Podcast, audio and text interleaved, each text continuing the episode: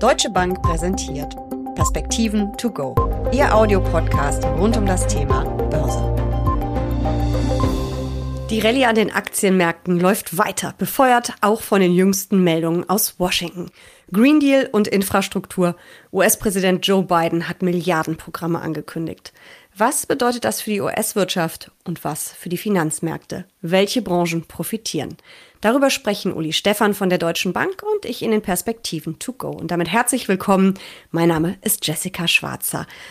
Uli, Joe Biden zündet eine Kursrakete nach der anderen. Warum reagieren denn die Märkte so positiv? Weil eigentlich wussten wir doch längst, dass da einiges kommt von der Regierung. Ja, weil das Wachstum damit natürlich in ungeahnte Höhen schießt. Wir wahrscheinlich in den USA dieses Jahr und auch nächstes Jahr fast chinesische Verhältnisse bekommen. Also die Prognosen gehen natürlich noch etwas auseinander. Es kommt auch immer darauf an, wie die Pakete, die ja jetzt angedacht und noch nicht verabschiedet sind, eingepreist worden sind. Aber zwischen fünf und acht Prozent scheint hier in den USA alles möglich zu sein. Das ist ja wirklich gigantisch. Schauen wir uns doch die Programme einfach mal konkret an. Vielleicht fangen wir mit den grünen Investitionen an. Was wissen wir da? Was ist geplant? Ja, also Joe Biden hat ja bereits ein Programm verabschiedet. Das war das erste, ein reines Hilfsprogramm. Corona-Hilfsprogramm ging insbesondere an Haushalte, Familien, die Unterstützung bekommen sollen. Jetzt ist ein weiteres Programm angedacht, was insbesondere die Infrastruktur adressiert. 2,25 Billionen US-Dollar groß soll es werden. Und dann ist sogar noch mal ein drittes Programm angedacht. Da will er in ein paar Wochen wohl Vorschläge vorlegen. Da geht's dann wieder eher um die privaten Haushalte. Da geht's um Gesundheit, um Familien, um Schulen auch, Schulausbildung. Hier in diesem zweiten Infrastrukturpaket sind Schulen auch schon drin, aber dann mehr so Gebäude etc. In dem dritten Paket könnten dann eben äh, insbesondere Ausbildungs- und Versorgungsthemen mit dabei sein. Also insofern ist das schon sehr beeindruckend, was die USA da auf den Tisch legt und das geht dann in Richtung Haushaltsdefizit 15 plus Prozent. Und da sieht man natürlich schon, dass das dann eben auch, ja, zumindest mal kurzfristig enorme Wachstumseffekte auslösen wird. Aber irgendjemand muss die Rechnung ja auch bezahlen. Ja, das ist völlig richtig. Zum Teil soll das über Steuern äh, funktionieren, also das erste Paket nicht, das zweite Paket über die Erhöhung der Unternehmenssteuer von 21 auf 28 Prozent, das dritte Paket dann mal gucken, wie es kommt und wie es vorgeschlagen wird. Aber hier wird über die Erhöhung der Einkommenssteuer, insbesondere für vermögende Amerikaner, gesprochen. Das sind auch genau die Punkte, die auf Ablehnung stoßen im Moment bei manchen Demokraten, natürlich auch bei den Republikanern.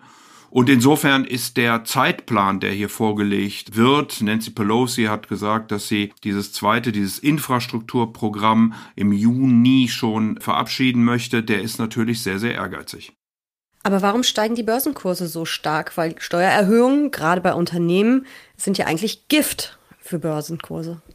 Ja, man muss insgesamt, glaube ich, schon sagen, dass dieser Plan, der den hübschen Namen trägt, also jetzt dieser zweite Plan, American Job Plan, schon sehr beeindruckt, auch mit den Investitionen, die dann auch zukünftig höheres Wachstum versprechen lassen. Also es geht ja äh, Transport, um Straßen, um Brücken, um Verkehrssicherheit, um die Modernisierung des öffentlichen Nahverkehrs, aber auch der Flughäfen, Häfen, Wasserstraßen. Es geht um die Universitäten, konkrete Forschungs- Anstalten, die hier Richtung Klimawandel, Richtung Naturwissenschaften, Mathematik, aber auch das Thema Rassismus und Gender unterstützt werden sollen, wo neue Lehrstühle aufgesetzt werden. Es geht in der Industrie um Semiconductor. Das ist ja ein hochspannendes Thema gerade, weil wir hier natürlich auch die Diskussion zwischen China und den USA sehen. Beide wollen in dieses Thema der Semiconductor stärker reingehen. Die ganz großen Protagonisten sind heute vielleicht für den einen oder anderen erstaunlich. ASML als großer Maschinenbauproduzent in Holland und TSMC in Taiwan, die einfach ein Know-how haben, was andere im Moment nicht besitzen und von daher die großen zentralen Unternehmen sind. Und da wollen natürlich hier die Amerikaner, aber auch die Chinesen stärker in diesen Bereich hineingehen. Es geht um die Stromnetze, es geht um die Renovierung von Abwasser, Aufbereitung, Breitband, Internet und so weiter und so fort. Also ein wirklich breites Spektrum, was hier adressiert wird. Schon sehr detailliert runtergebrochen in den Vereinigten Staaten. Und ich glaube, da sagen die Börsen, das macht unterm Strich schon Sinn und ist eine vernünftige Maßnahme. Jetzt kommt es eben, genau wie du sagst, darauf an, es vernünftig zu finanzieren.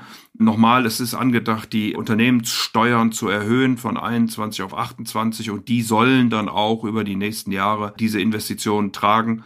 Die Frage wird sein, ob das alles denn dann auch so verabschiedet wird.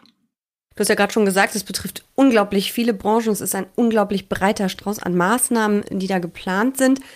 Wenn ich mir das jetzt an der Börse angucke, steigt alles oder gibt es bestimmte Branchen, die besonders profitieren oder wo zumindest Anleger darauf spekulieren, dass sie besonders äh, profitieren werden?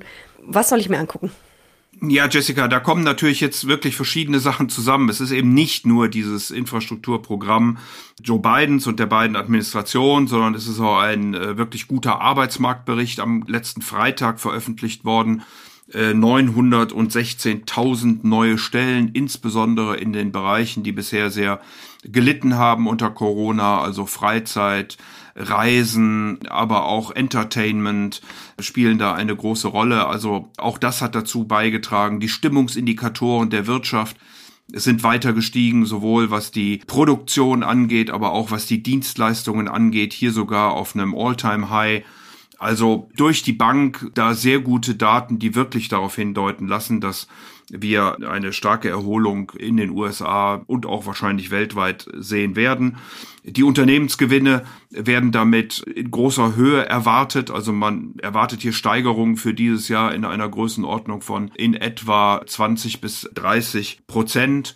Und das führt dann dazu, wenn ich jetzt gerade auf das Ende der letzten Woche oder auch diese Woche gucke, dass Technologie aber auch die Sektoren, die eben zurückgeblieben sind, also die Zykliker im Bereich äh, Reisen, Freizeit, Dienstleistungen, doch recht ordentlich performen und äh, mittlerweile eben auch nachgezogen sind, was ja im letzten Jahr insbesondere die Stay-at-Home-Aktien schon im Vorgriff geleistet haben. Du hast die Investitionen, die geplant sind, ja ähm, aufgelistet vorhin. Das scheint ja wirklich mal in eine, ich sag mal, richtige Richtung zu gehen, nicht mit dem Salzstreuerprinzip, sondern eben wirklich auch in Zukunftstechnologie, in Zukunftsthemen. Haben solche Investitionen das Zeug dazu, das Potenzialwachstum zu steigern? Ja, natürlich haben sie das. Also wenn dadurch die Produktivität höher wird, wenn dadurch einfach mehr Investitionen da sind und man ja effizienter äh, produzieren kann, aber auch die Lieferketten, der Transport einfacher wird, dann erhöht das natürlich das Potenzialwachstum. Und das ist ja genau das, was ich meinte. Dann eben ist es nicht nur ein Strohfeuer, sondern dann äh, tragen diese Investitionen auch etwas länger, sind auch sinnvoll. Und wir reden ja nicht nur in den USA, wir reden ja in vielen Ländern darüber, dass man da mehr tun müsste, sollte. Und die USA scheinen doch jetzt hier mit Joe Biden einen wirklichen Schluck aus der Pulle nehmen zu wollen. Wie gesagt, mal gucken, ob es am Ende gelingt und ob man tatsächlich die Themen alle so wird durchsetzen können. Aber man kann sicherlich immer an dem einen oder anderen rummäkeln. Ich glaube, unterm Strich ist das schon sinnvoll, was dort angedacht ist.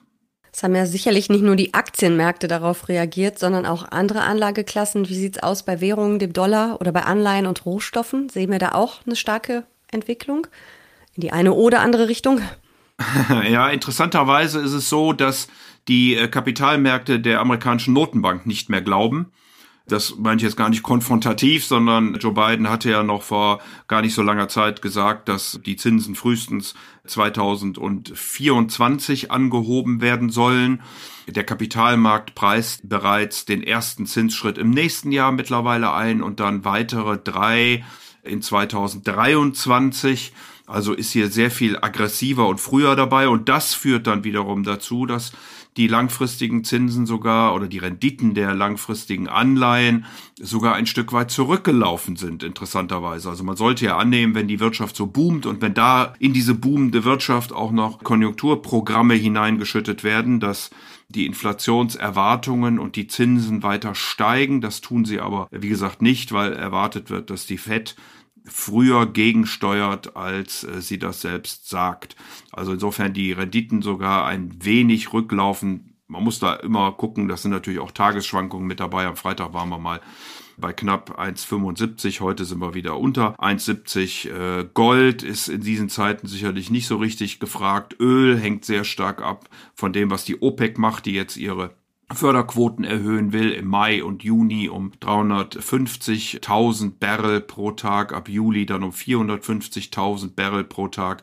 Da ist man aber immer noch weit, weit weg von den Höchstständen der Produktion. Vor Corona, da waren die Zahlen also 5, 6 Millionen Barrel pro Tag höher. Also insofern gibt es da noch eine ganze Menge nachzuholen, wenn denn dann die Wirtschaft wirklich wieder richtig anspringt, vor allen Dingen die Mobilität in einer gleichen Weise da sein sollte. Das muss man ja immer mit Vorsicht sagen, wie das vielleicht vor der Krise äh, gewesen ist. Und wir müssen natürlich auch darüber äh, nachdenken, ob wir uns das denn überhaupt wünschen oder ob wir alternative Antriebe dann äh, besser finden. Aber die haben wir heute noch nicht in der Weise und deswegen sind eben auch diese Maßnahmen von Joe Biden in Forschung und Entwicklung sicherlich richtig eigentlich ja extrem positive Nachrichten für die Märkte. Glaubst du, dass diese Kursrakete, die Biden gezündet hat, noch ein bisschen weiter fliegt oder sehen wir bald Gewinnmitnahme? Das ist ja schon wild. Wir haben ja auch neue Allzeithochs im DAX gesehen. Das geht ja weltweit eigentlich nur noch in eine Richtung. Ja, wie gesagt, es kommt jetzt ein Stück weit natürlich auch auf die Berichtssaison an, äh, die ja jetzt in Kürze beginnt, wie die Unternehmen vor allen Dingen ihre Aussichten beschreiben. Ich glaube, dass wir die niedrig hängenden Früchte mittlerweile geerntet haben. Ich habe immer gesagt, wir sind Kurs-Gewinn-Verhältnis wahrscheinlich nicht billig, aber die Equity Risk Premium, also dann, wenn man die Zinsen mit einbezieht, dann sind Kapitalmärkte, Aktien immer noch relativ preiswert. Ich glaube, auch das hat sich mittlerweile stark relativiert. Insofern muss man wohl auch mal mit einer Korrektur rechnen würde mich nicht überraschen, wenn wir mal 5, 10, vielleicht sogar 15 Prozent korrigieren nach einem solchen immensen Run im letzten Jahr und auch jetzt im ersten Quartal diesen Jahres. Wäre das auch völlig gesund. Wir sehen ja auch sicherlich immer mal wieder Auswüchse an den Märkten, wo einzelne Aktien nach oben schießen, ohne dass es wirklich ein operatives Geschäft oder einen erkennbaren Grund dahinter gibt. Also das sind schon Anzeichen für Blasenbildungen. Es ist wissenschaftlich schwer über Blasen zu reden, weil man muss natürlich immer ein Modell im Kopf haben und das Modell kann auch falsch sein, wenn man sozusagen kalibriert. Aber nach diesem Anstieg äh, glaube ich, dass eine Korrektur mal ganz gesund wäre. Ob und wann sie kommt, schwer zu sagen. Aber mit dem Wachstum sollten eben unterm Strich auch die Gewinne mitkommen und deswegen wird es auch weiterhin Chancen an den Märkten geben. Da bin ich schon überzeugt. Das heißt, du bist eigentlich optimistisch und würdest mir, du weißt, ich habe eine recht hohe Aktienquote, ich bin relativ risikoaffin, würdest mir dann auch eher empfehlen, bei so einer Korrektur noch mal ein bisschen nachzulegen, wenn Geld da ist. Exakt so würde ich das sehen. Ich würde jetzt nicht alles investieren müssen heute, sondern würde sehr gezielt mir angucken, wo ich denn Chancen sehe und vielleicht ein paar Groschen im Moment zusammenhalten, sollte es eine Korrektur gehen, um dann eben auch Liquidität zu haben, Cash zu haben, was ich dort dann in die Aktienmärkte bringen kann. Werde ich machen. Vielen Dank für diese Perspektiven. To go. Sehr gern.